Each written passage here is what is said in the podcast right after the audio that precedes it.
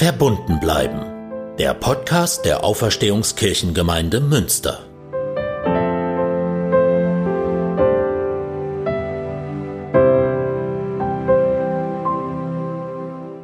Seit zwei Wochen sind nun alle Schulen und Kitas geschlossen und seit einer Woche gibt es das Kontaktverbot.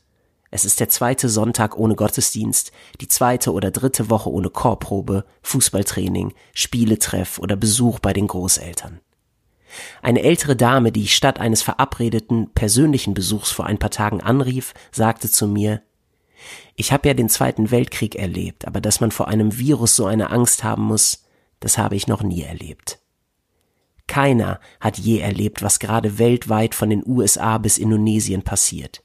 Überall ist das öffentliche Leben eingeschränkt. Fast überall kann man das exponentielle Wachstum der Infektion beobachten und noch nirgendwo kann irgendwer genau absehen, wann die Zeit nach Corona mal beginnen wird. Die ganze Welt wartet auf einen Impfstoff oder zumindest wirksame Medikamente, das Abflachen der Infektionskurve und eine langsame Rückkehr zur Normalität. Aber keiner weiß, wann das beginnen wird.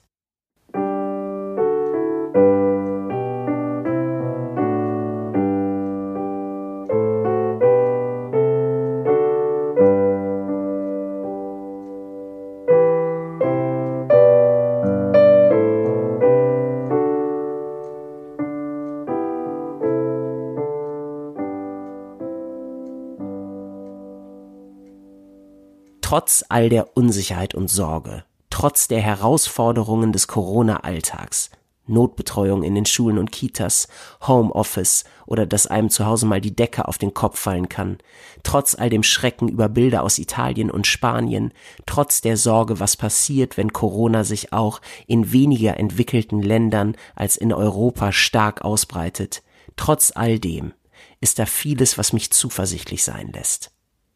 Im Alltag, die meisten Menschen sind aufmerksamer, rücksichtsvoller, hilfsbereiter und leben sehr solidarisch. Im Moment gibt es noch viel mehr, die ehrenamtlich helfen möchten bei Einkäufen und anderen Alltagsdingen in den verschiedenen Nachbarschaftshilfen, die überall gegründet worden sind. Und es gibt mehr von den hilfsbereiten Menschen, als bisher Bedarf angemeldet worden ist von den Mitgliedern der Risikogruppen. Vielleicht werden irgendwann alle die Ehrenamtlichen gebraucht, aber in jedem Fall sind sie da gesellschaftlich und politisch. Jetzt, wo wir eine wirklich ernsthafte Lage erleben, spielen Extremisten und Populisten in der öffentlichen Debatte keine Rolle mehr oder sie machen eine für alle erkennbar schlechte Figur. Die Umstände entlarven die Ideologen und Hetzer. Sie verlieren an Bedeutung. Hoffentlich bleibt das. Und die Regierung agiert Hand in Hand mit Wissenschaftlern und überzeugt damit. 95 Prozent der Deutschen stehen hinter den Maßnahmen, die bisher getroffen worden sind. Und das trotz der massiven Einschnitte und der wirtschaftlichen Einbußen. Sachliche Politik, die nicht parteipolitisches Kalkül in den Mittelpunkt stellt, sondern ernsthaft und nachvollziehbar für die Menschen Entscheidungen trifft, wird mitgetragen.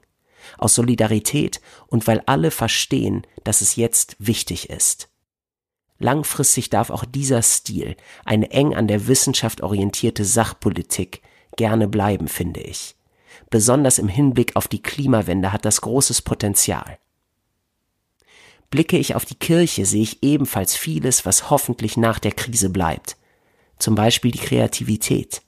Die Vielfalt, mit der Gemeinschaft ermöglicht wird, trotz Kontaktverbot, ist enorm ökumenisches Glockenläuten zum Gebet mit Kerze im Fenster, Videoandachten im Netz oder Ermutigungsbriefe für ältere Menschen, die mehr allein sind als sonst, Wäscheleien mit Segensprüchen an Gemeindehäusern, Mitnehmkirche für Erwachsene und Kinder, ein Pfarrer mit Lautsprecher vor einem Altenheim, wo die Bewohnerinnen vom Fenster aus einen Gottesdienst mitfeiern können, oder einer, der gleich in einem Golf Caddy durch sein Dorf fährt und einen Abendsegen seinen Leuten zuspricht. Wow. Das finde ich richtig stark. Analog und digital ist gerade viel Innovation.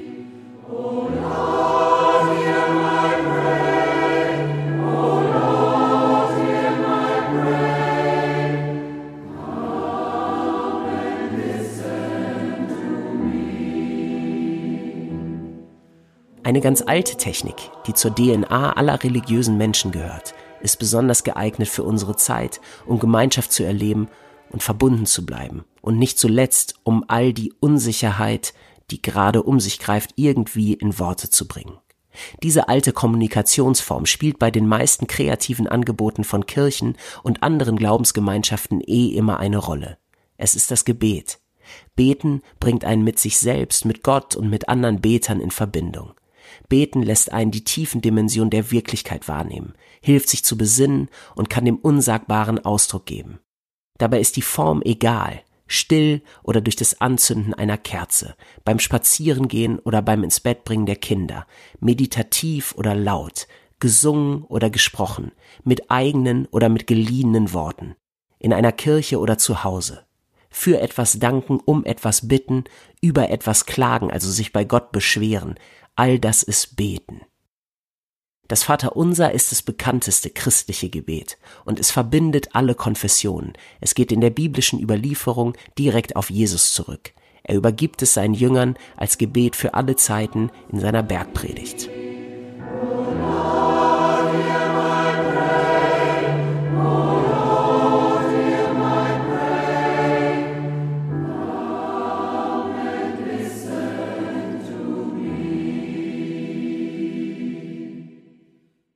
Darum sollt ihr beten. Unser Vater im Himmel, dein Name werde geheiligt, dein Reich komme, dein Wille geschehe wie im Himmel so auf Erden. Unser tägliches Brot gib uns heute und vergib uns unsere Schuld, wie auch wir vergeben unseren Schuldigern. Und führe uns nicht in Versuchung, sondern erlöse uns von dem Bösen denn dein ist das Reich und die Kraft und die Herrlichkeit in Ewigkeit. Amen.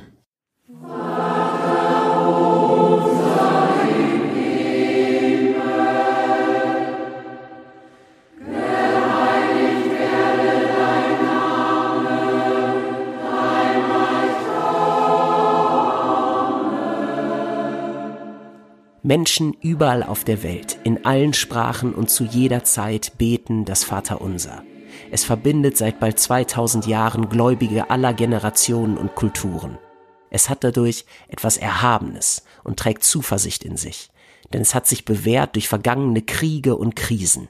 Es wird bei einer Taufe oder Trauung und auch am Grab gebetet zur Zeit von vielen um 19.30 Uhr, wenn die Glocken läuten, oder im persönlichen Gebet morgens nach dem Aufstehen oder abends vor dem Schlafen. Von dem vielen, was in den knappen Worten des Vaterunsers steckt, möchte ich heute eine Bitte herausgreifen. Dein Reich komme. Die Hoffnung auf Gottes Reich ist seit jeher für Juden und Christen eine Quelle der Zuversicht in Krisenzeiten, in Zeiten der Trauer und Ohnmacht, wenn Unrecht um sich greift oder einem das Schicksal den Boden unter den Füßen wegzieht.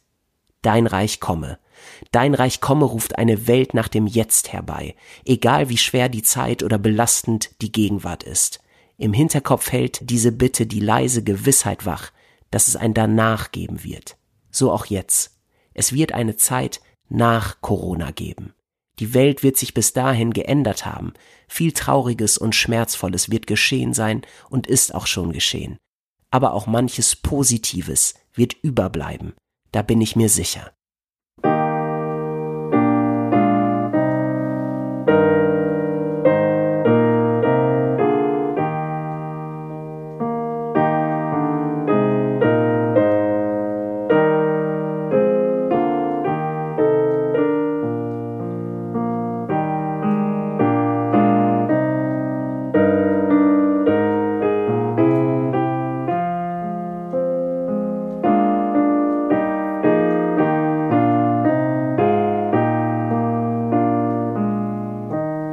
Heute kommen am Schluss Stimmen aus unserer Gemeinde zu Wort. Zwei Konfirmandinnen und drei Chormitglieder von Gaudiamus haben zu Hause Fürbitten aufgenommen für diese Folge unseres Podcasts. Fürbitten machen konkret, was in der Bitte Dein Reich komme für unsere Situation gerade jetzt und in den verschiedenen Perspektiven drinsteckt.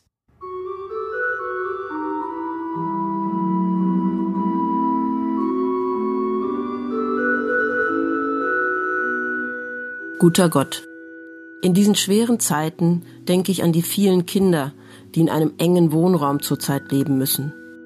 Ohne Kita und Schule kann es in diesen Familien oft zu schwierigen Situationen kommen. Bitte hilf diesen Familien und ihren Kindern. Gib den Eltern die Kraft, den Mut und die Zuversicht, diese Zeit gut zu überstehen und sende ihnen Menschen, die ihnen in den sozialen Medien beistehen. Lieber Gott, wir beten für alle Mütter, Väter und Kinder, die gerade ein sehr enges Familienleben im Zuhause haben. Gib ihnen die Kraft und die Gelassenheit, diese schwierige Zeit mit viel Humor, Zugewandtheit und gutem Willen zu meistern und gestärkt als Familienverbund in die Zukunft zu blicken. Guter Gott, in diesen schweren Corona-Zeiten geraten viele Menschen, die auf der Flucht vor Krieg und Hunger sind, aus dem Blickfeld der Öffentlichkeit.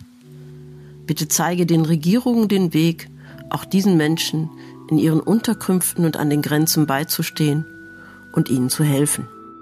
Gott, in dieser Zeit fällt es vielen schwer zu vertrauen, dass wir die Zukunft getrost auf uns zukommen lassen dürfen.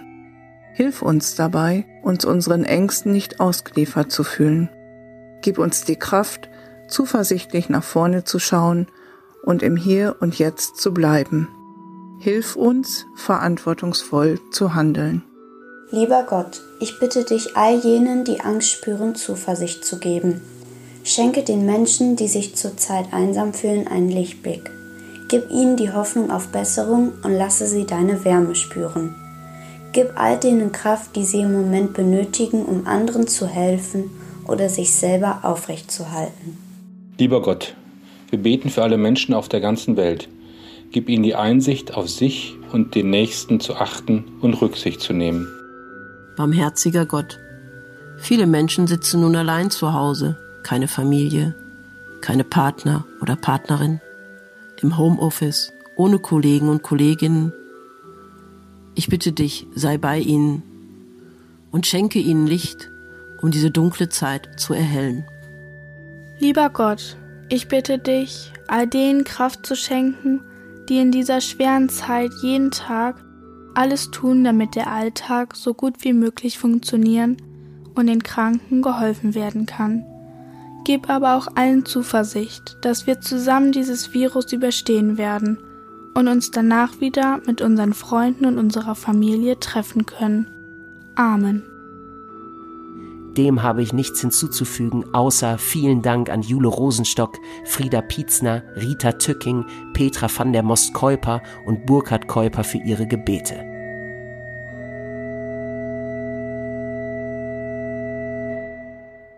Wenn Ihnen dieses Format gefällt, dann teilen Sie es gerne mit Menschen, denen es gut tun könnte. Es haben sich wieder einige Hörerinnen und Hörer bei uns gemeldet. Jetzt hat sogar die WN über diesen Podcast berichtet. Viele haben ihn weiterempfohlen. Für all das danke und einen lieben Gruß an alle da draußen, die verbunden bleiben, hören und unterstützen. Die Musik kam von Brigitte Stumpf-Gieselmann, die Choraufnahmen wieder von Klaus Hohmann, Titel und Bibeltext von Dennis Mohme, die Produktion leitete Lukas Pietzner. Und ich bin Moritz Gräper. Bleiben Sie verbunden und bis bald.